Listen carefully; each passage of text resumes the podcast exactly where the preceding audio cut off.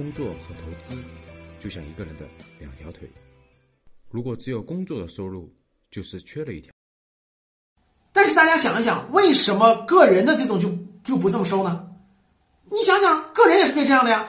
我是一个高风险的人群，你第二年不卖给我就行了嘛，对吧？比如说我开大卡车，比如说我这个我是那高风险，你你一年年卖我嘛，对吧？为什么你现在要卖那么久呢？所以呢，因为它的商业利益是不一样的，明白了吧？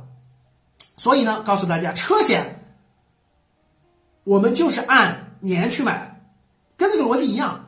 旅行意外险，旅行意外险大家知道怎么买吧？比如说你们单位，咱们单位组织咱们出去那个旅游，只买几天的，对不对？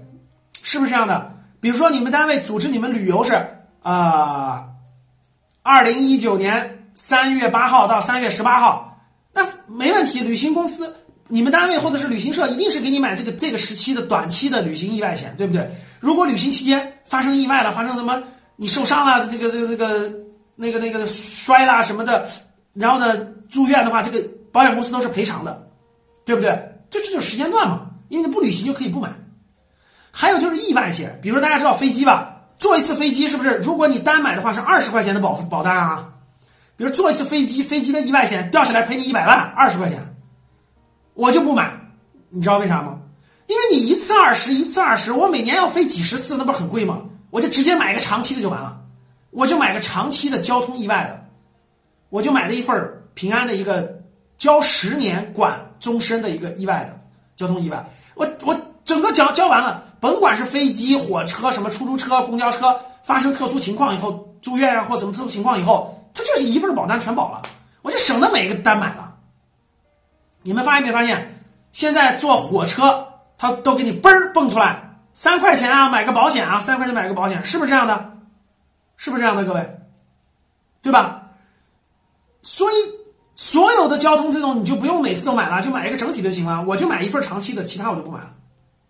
对，所以呢，各位，大家都好理解，就是短期的这种都好理解。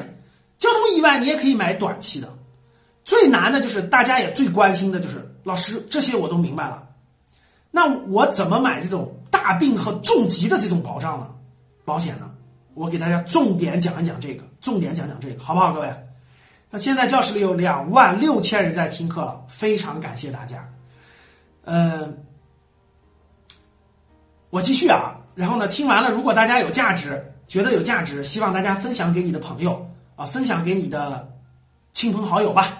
我们这个这个我这个直播课讲完之后。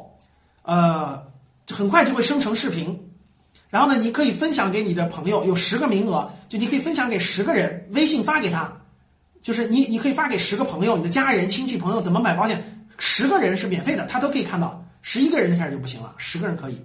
所以呢，非常欢迎大家把今天学到的保险的东西呢分享给你啊身边关心的人，希望他买一对正确的保险。那怎么买这种消费保障型的大病和重疾险呢？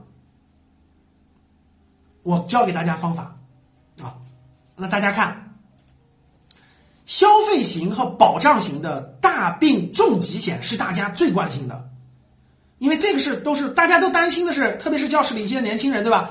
那万一我生病了，突然需要很多钱，我没有，对吧？就算我有了，我也希望有报销嘛，保险公司多保障一点嘛。这个是大多数人关心的，没问题。消费保障型的这种大病和重疾险怎么买呢？第一个。这种险，我建议咱们成年人都是要配的，就都是要配的，啊，除非你的资金量特别大，你不缺这几十万，那就无所谓了。那消费保障型重疾险呢，要长短结合，长短结合。什么叫长短结合？我建议大家两种考虑。第一种，长期的怎么考虑？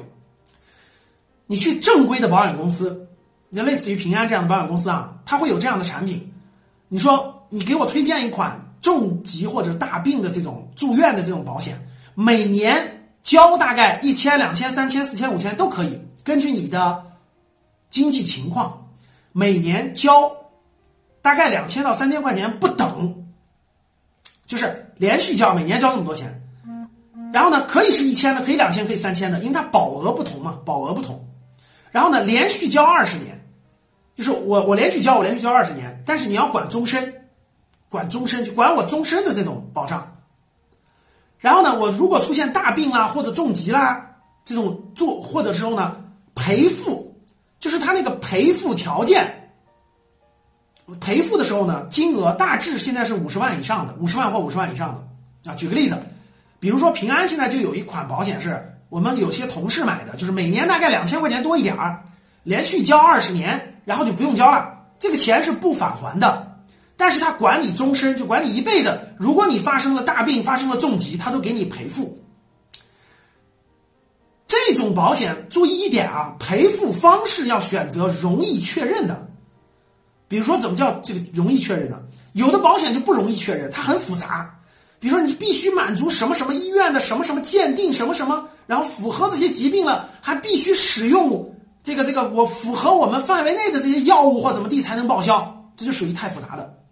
尽量选择那种赔付方式容易确认的，比如说，你只要是住院的，我就给你报销住院的费用的多少，啊，比如说你这个大病发生了，你只要是，呃，这个这个就用药范围广，然后凭这个赔付方式比较容易确认，啊，比如说你只要你只要是这种住院型的，什么叫大病，什么叫重疾，这个保险公司其实里头还是有很多问题的，各位。这个地方我不展开，就是这个重疾和大病的理赔，其实有很多的纠纷，啊，并不是那种十全十美的。我得病了，然后我买了保险了，去医院了，然后保险公司都赔偿，真不是这样的。这里面有很多的纠纷，这里我就不展开说了，各位，我就不展开说了，因为我是建议大家都买一份的，至少买一到，就至少还是要买的。虽然这个里头有很多的纠纷，就是你理赔的时候不一定能顺利理赔。或者不一定能完全理赔得了，但是呢，我们该配还是要配置的，那是第二个问题。就不理赔的时候，那是第二个问题。无论是跟保险公司打官司，还是说就是有纠纷，那是另一回事儿。但是有没有是一回事儿，兑现不兑现是另一回事儿。所以呢，大家有还是要有的，但是尽量选择就赔付方式容易确认的，比如说和跟住院挂钩，因为住院很容易核实。我在三甲类医院，我住院了，住院给我开了证明了，我就住院了。住院之后，那该理赔多少就理赔多少，对吧？这种方式比较好一点。当然，这是一个参考，你可以借鉴，也可以是别的赔付方式。那，呃，像每年大概交两千多块钱呢，连续交二十年可以管终身。那这个钱呢，呃，这个这个重疾险和这个赔付金额在五十万。好了，今天的节目就到这里吧。如果你想系统学习财商知识，提升自己的理财能力，领取免费学习的课件，请添加格局班主任五幺五八八六六二幺，我们下期见。